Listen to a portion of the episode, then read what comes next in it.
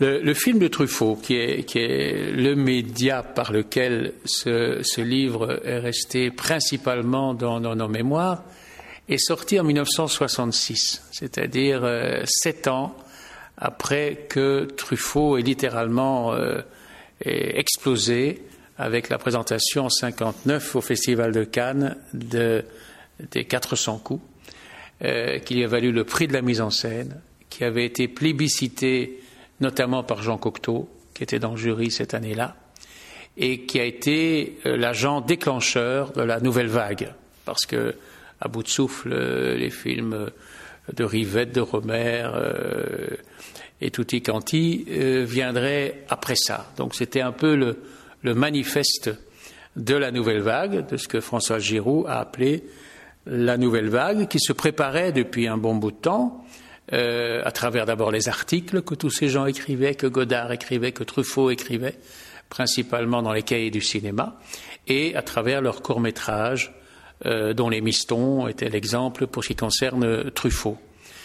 Truffaut fait les, les 400 coups, et ce que l'on retient surtout des 400 coups, c'est que c'est le portrait d'un adolescent en, en rébellion. Euh, c'est un film largement autobiographique euh, qui rappelle l'enfance euh, de Truffaut, euh, fort négligé par ses parents, qui a été confié à une famille d'accueil, qui s'est retrouvé heureusement pour lui dans un entourage de substitution exceptionnellement prédestiné. C'était les Bazin, c'est-à-dire André Bazin et sa femme, qui ont initié ce très jeune homme à ce qui deviendrait la passion de sa vie, dévorante, c'est le cas de le dire, c'est-à-dire le, cinéma. Mais dans Les 400 coups, pour moi, qui ai vu ce film à peu près à l'âge d'Antoine Douanel, euh, très exactement, à 14 ans, euh, c'était une sorte de reflet de, non pas du tout mon enfance, qui n'a pas été du tout de ce type-là, mais plutôt d'un culte que Douanel vouait à la littérature. Et, Truffaut y avait projeté sa propre expérience d'avoir lu systématiquement tous les classiques français dans l'ordre dans la collection Vaubourdol. Et il y a évidemment cette scène magnifique où euh, Antoine Douanel range quelques, quelques livres, dont La légende des siècles de Victor Hugo, sur un petit autel, il allume une bougie et il rend euh, une espèce de culte à, la littérature. Évidemment, euh, une attitude qui ne pouvait que, que me parler. Du coup, peut-être que c'est déclenché à ce moment-là, une, euh, certainement même, une, une, grande attention à, à, Truffaut et même une vénération, parce que je dois dire que c'est un de mes artistes de référence et ça l'est demeuré jusqu'à aujourd'hui et il n'y a pas de raison que, que ça cesse. Euh, tout un parcours de créateur euh, exceptionnellement euh, ambitieux et authentique que celle de l'œuvre de, que cette œuvre de Truffaut. Dans un métier comme le cinéma, c'est extrêmement difficile à réaliser, et Truffaut l'a réalisé parce que il a toujours été extrêmement attentif à sa propre autonomie de production. Il était son propre producteur, en tout cas, il, conservait la haute autorité sur les films qu'il faisait, même lorsque il devait euh, collaborer, coproduire avec, avec d'autres, d'autres bailleurs de fonds. Dès ce premier film déjà, on voit euh, se, se, profiler quelqu'un qui va mener sa, sa, carrière de cinéaste en parallèle avec euh, sa destinée de lecteur. Euh, il y a énormément d'exemples dans les films de Truffaut, tout simplement d'images de couverture de livres qui sont photographiées, qui sont filmées. Et ce ne sont pas des livres dont il se dit tiens, le lecteur ou le spectateur va les reconnaître, parce que ce sont souvent des livres qui font partie de sa bibliothèque hyper personnelle, hyper privée, notamment par exemple un écrivain qu'il vénérait et qui est absolument oublié aujourd'hui et de manière scandaleuse, qui est Jacques Audiberti. Et dans un autre film, euh, il fait apparaître une couverture d'Audiberti Et puis, il y a ce geste qu'il fait au cours de sa carrière de directeur d'acteur, de baptiser une comédienne du nom d'un personnage d'Audiberti. Marie Dubois, la comédienne, s'appelle Marie Dubois parce que Truffaut en a décidé ainsi, sur base du titre d'un roman d'Audiberti. Donc, on a, on a, une espèce d'interpénétration du monde du cinéma et de la littérature. Alors là-dessus, il y aurait des heures et des heures à, analyser ce, processus, mais on peut en faire ressortir quelques exemples clés, bien entendu. Un exemple important, c'est Adèle H., euh, qui, veut creuser la, destinée euh, d'une figure féminine éminemment liée à la littérature, puisque Adèle était la fille de Victor Hugo et, a vécu une tragédie euh, amoureuse extrêmement romantique, comme si dans sa vie, elle voulait réincarner le romantisme échevelé, plus échevelé, même que, dans l'œuvre de, son père. Il y a alors les choix des, thèmes et des ouvrages dont Truffaut avait décidé de faire des films. Il a dit un jour qu'il ne fallait pas adapter les chefs-d'œuvre, parce que les, les chefs-d'œuvre entraînent toujours chez les spectateurs le souci de la comparaison, et en fait, c'est toujours l'adaptation qui perd. Et là, il prenait en même temps position contre le cinéma français qui avait précédé, ce qu'il appelait la qualité française, donc l'époque où autant Lara adaptait Le Rouge et le Noir, ou Delanois adaptait Notre-Dame de Paris, etc. Il n'était pas question de faire ça. Donc, comment fait-on un cinéma littéraire sans s'intéresser à des chefs-d'œuvre? Ou bien en allant euh, fouiner et trouver des livres quasiment ignorés ou pas remarqués, comme il l'a fait dans le cas des deux livres d'Henri-Pierre Rocher qu'il a adaptés, c'est-à-dire Jules et Jim et les deux Anglaises et le continent. Henri-Pierre Rocher aurait disparu de tous les radars de l'étude littéraire si ces deux films n'existaient pas. C'est un peu ce qu'André Delvaux a fait en Belgique avec Johan Den. Johan Den doit sa, survie à Un soir un train et à L'homme au rasé. Euh, donc il y, a, ça.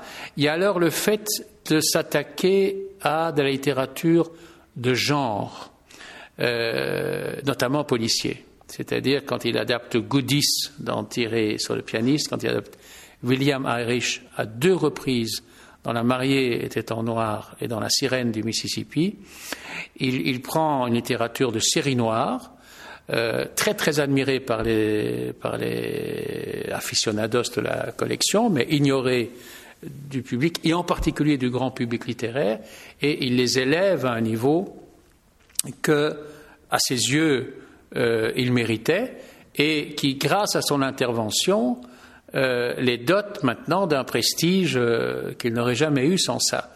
Et je ne pense pas, je n'ai pas souvenance qu'il y ait beaucoup de cinéastes qui aient fait ça à ce point-là. Je crois qu'il n'y a pas de cinéaste plus littéraire en fin de compte, que, que Truffaut. Ça se signale aussi par l'usage qu'il fait abondamment de la voix off. Il adore euh, que le film soit narré par une voix humaine. Souvent, cette voix est la sienne propre. Quand il ne se met pas lui-même dans le film, comme dans L'enfant sauvage, ou, bien entendu, ce très grand chef-d'œuvre aussi, qui est La nuit américaine, où, il fait le seul essai cinématographique sur le cinéma qui puisse être considéré comme un pendant aux innombrables essais littéraires sur la littérature. Euh, en fait, la démarche euh, qui l'anime, c'est de singer le commentaire littéraire, mais sous forme cinématographique. On peut dire mille choses de, l'année américaine, notamment que c'est une vision peut-être un peu un peu schématique du cinéma. Mais bon, quand on fait un film d'une heure trente pour parler de choses aussi complexes, on doit simplifier les choses. Mais la démarche euh, créatrice est, de cet ordre-là. Alors, il y a cette rencontre entre le livre de Bradbury et le, film de Truffaut. C'est une rencontre fatidique. Elle est fatidique parce qu'elle n'a pas débouché sur un, sur un de ses plus grands films. Il s'en explique lui-même d'ailleurs, sur les raisons pour lesquelles il n'y est pas parvenu. Euh, notamment parce qu'il s'est senti tenu d'avoir recours à la couleur. Or, Truffaut est quelqu'un qui est extrêmement prudent avec le cinéma en couleur. Il est profondément attaché au noir et blanc. D'ailleurs, son tout dernier film, euh, Vivement Dimanche, est un film en noir et blanc, dans lequel il dit J'ai corrigé dans ce film-là l'erreur que j'ai commise à adapter William Irish deux fois en couleur. Si j'avais pu le faire en noir et blanc, notamment la sirène aurait été beaucoup mieux. Et c'est vrai, quand on regarde la sirène et qu'on compare avec Thérèse pianiste, c'est Thérèse pianiste qui a la bonne esthétique, c'est sûr. Mais dans le cas de Bradbury, les conditions de production, c'est une coproduction avec euh, les artistes associés, je crois, en tout cas avec une, grande major euh, américaine. Le film a été tourné à Penwood, avec un grand nombre de comédiens anglais, dont Julie Christie, parlait anglais, donc là aussi n'était pas très à l'aise. il y a toute une série de contraintes qui ont fait qu'il s'est senti mal à l'aise dans ce dans, ce film sur le plan technique, plus une contrainte supplémentaire euh, qui me vient directement de lui, parce que j'ai rencontré Truffaut deux fois.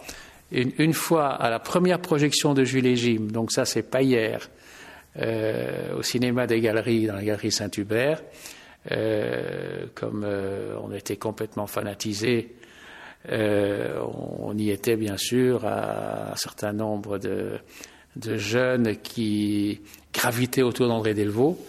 Et euh, je me souviens lui avoir dit, en fait, Truffaut n'était pas du tout impressionnant pour nous. D'abord qu'il était à peine plus âgé que nous, il avait à tout cassé dix ans de plus, et, son physique assez frêle, son, air très juvénile, euh, n'intimidait pas tellement.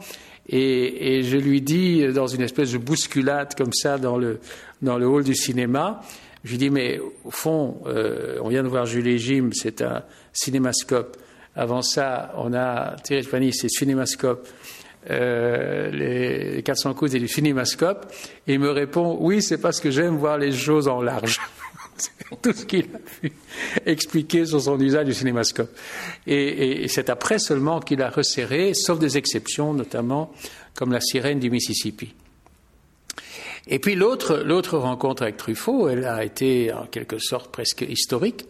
C'est que euh, étudiant à l'ULB euh, en 66, euh, avec notamment Alain Birnbaum, qui était lui étudiant en droit, on avait organisé le gala bruxellois de Fahrenheit 451, qui se passait dans le grand auditoire Janson de, l'ULB, bourré à craquer, bien entendu, avec nécessité de service d'ordre parce que il y avait un monde fou euh, qui voulait entrer alors qu'il n'y avait plus de place. C'était quelque chose de, phénoménal.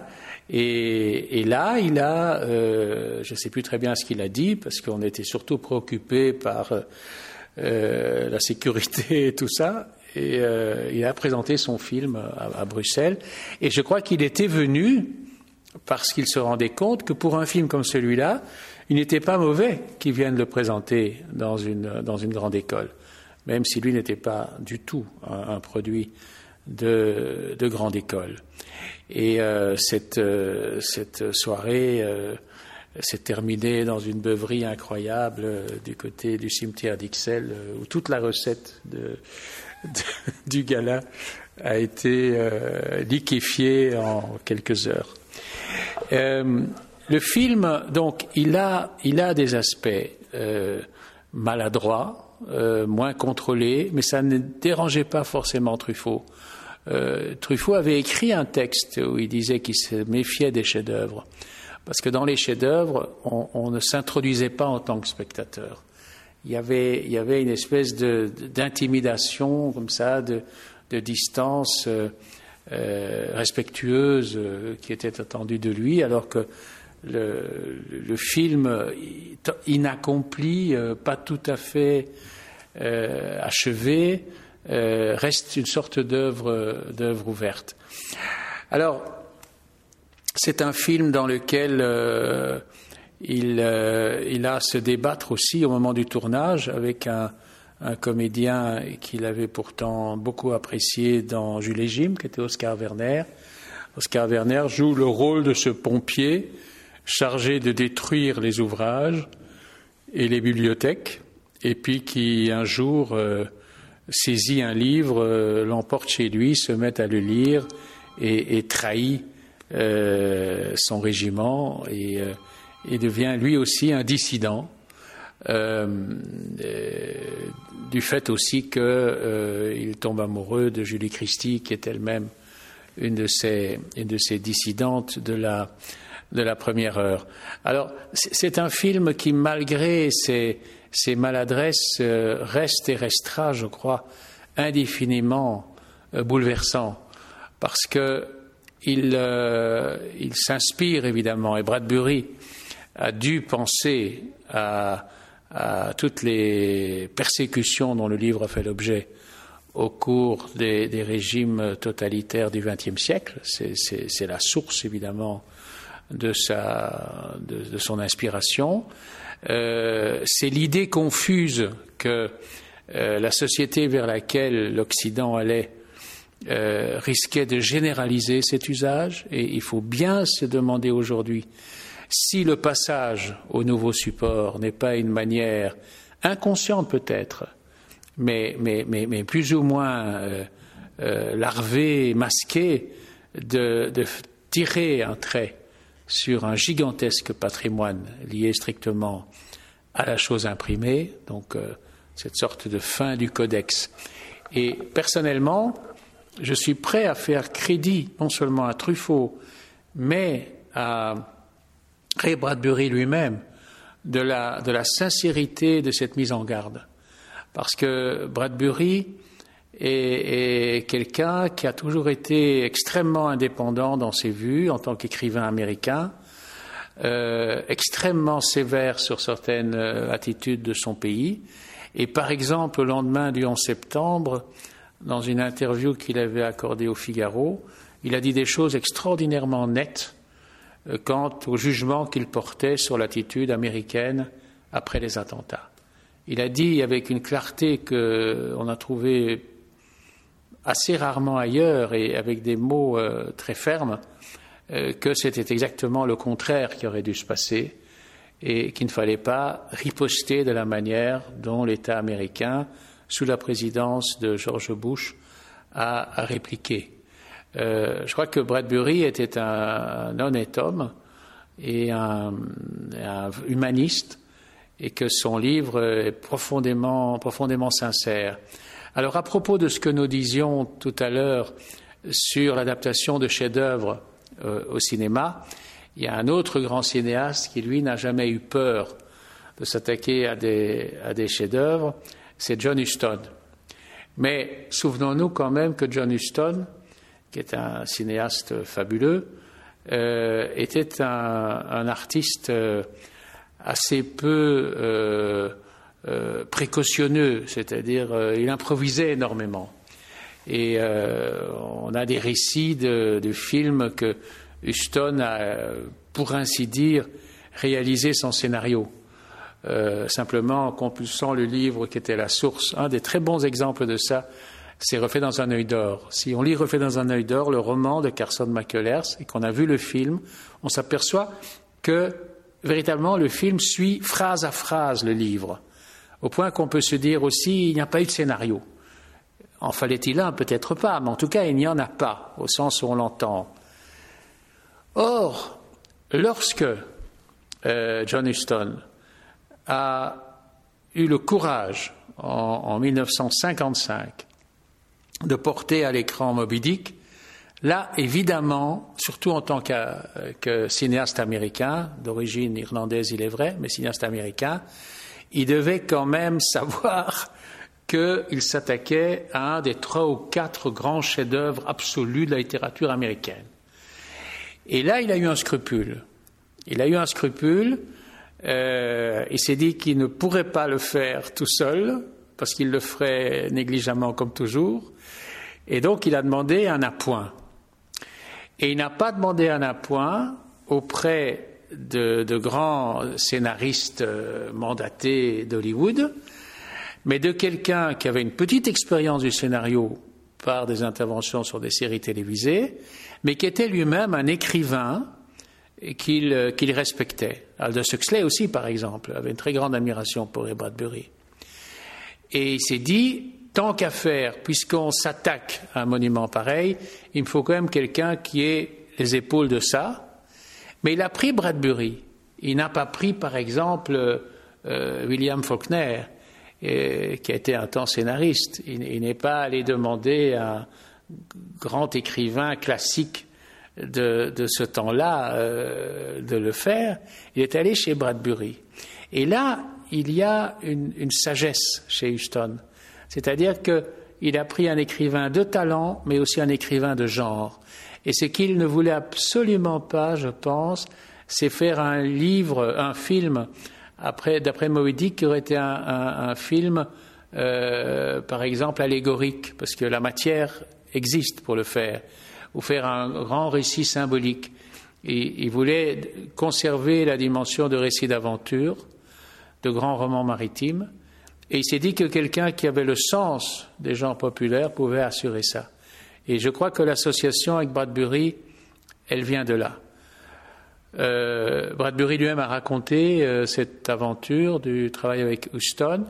Mais lorsqu'on voit le, résultat, que personnellement je trouve extrêmement convaincant, il y a dans, dans, le traitement une, une, évidence, une, clarté, une, simplicité de très bonne aloi et un, un vrai sens du récit qui est peut-être l'apport principal de Bradbury à ce film.